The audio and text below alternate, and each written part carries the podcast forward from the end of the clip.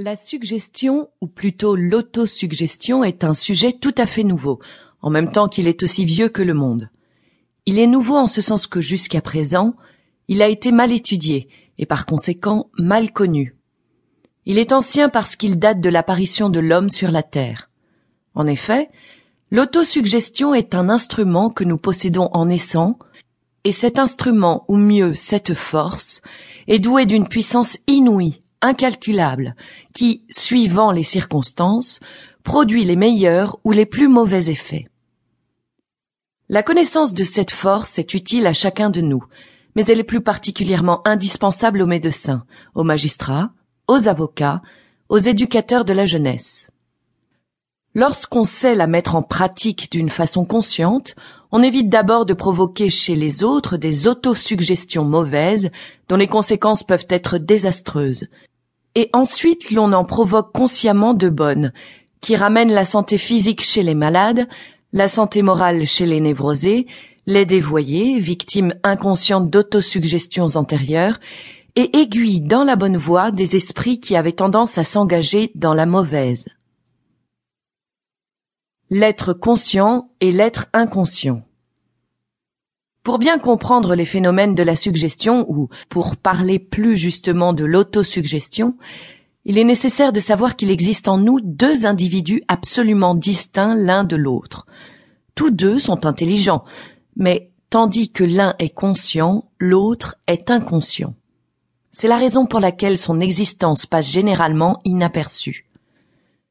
Et cependant, cette existence est facile à constater, pour peu qu'on se donne la peine d'examiner certains phénomènes et qu'on veuille bien y réfléchir quelques instants. En voici des exemples.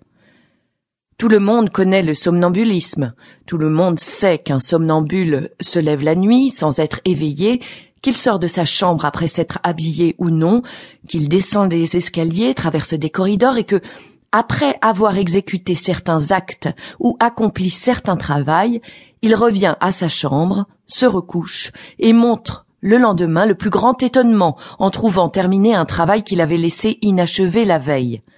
Cependant, c'est lui qui l'a fait, bien qu'il n'en sache rien. À quelle force son corps a-t-il obéi, si ce n'est à une force inconsciente, à son être inconscient? Considérons maintenant, si vous le voulez bien, le cas trop fréquent, hélas, d'un alcoolique atteint de délirium très mince. Comme pris d'un accès de démence, il s'empare d'une arme quelconque, couteau, marteau, hachette, et frappe, frappe furieusement ceux qui ont le malheur d'être dans son voisinage. Quand, l'accès terminé, l'homme recouvre ses sens, il contemple avec horreur la scène de carnage qui s'offre à sa vue, ignorant que c'est lui-même qui en est l'auteur. Ici encore, n'est-ce pas l'inconscient qui a conduit ce malheureux?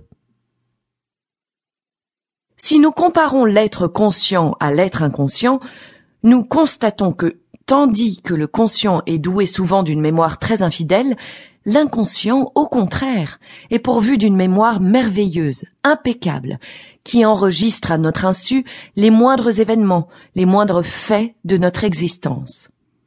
De plus, il est crédule et accepte sans raisonner ce qu'on lui dit.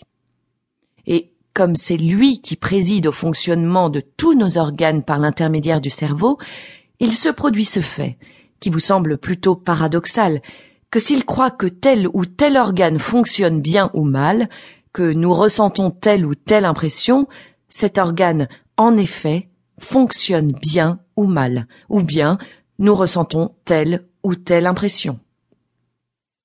Non seulement l'inconscient préside aux fonctions de notre organisme, mais il préside aussi à l'accomplissement de toutes nos actions, quelles qu'elles soient.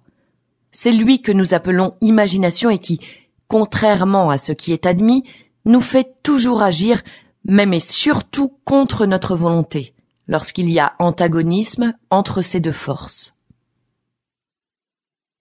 Volonté et imagination. Si nous ouvrons un dictionnaire et que nous cherchions le sens du mot volonté, nous trouverons cette définition.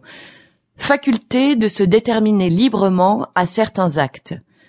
Nous accepterons cette définition comme vraie inattaquable. Or,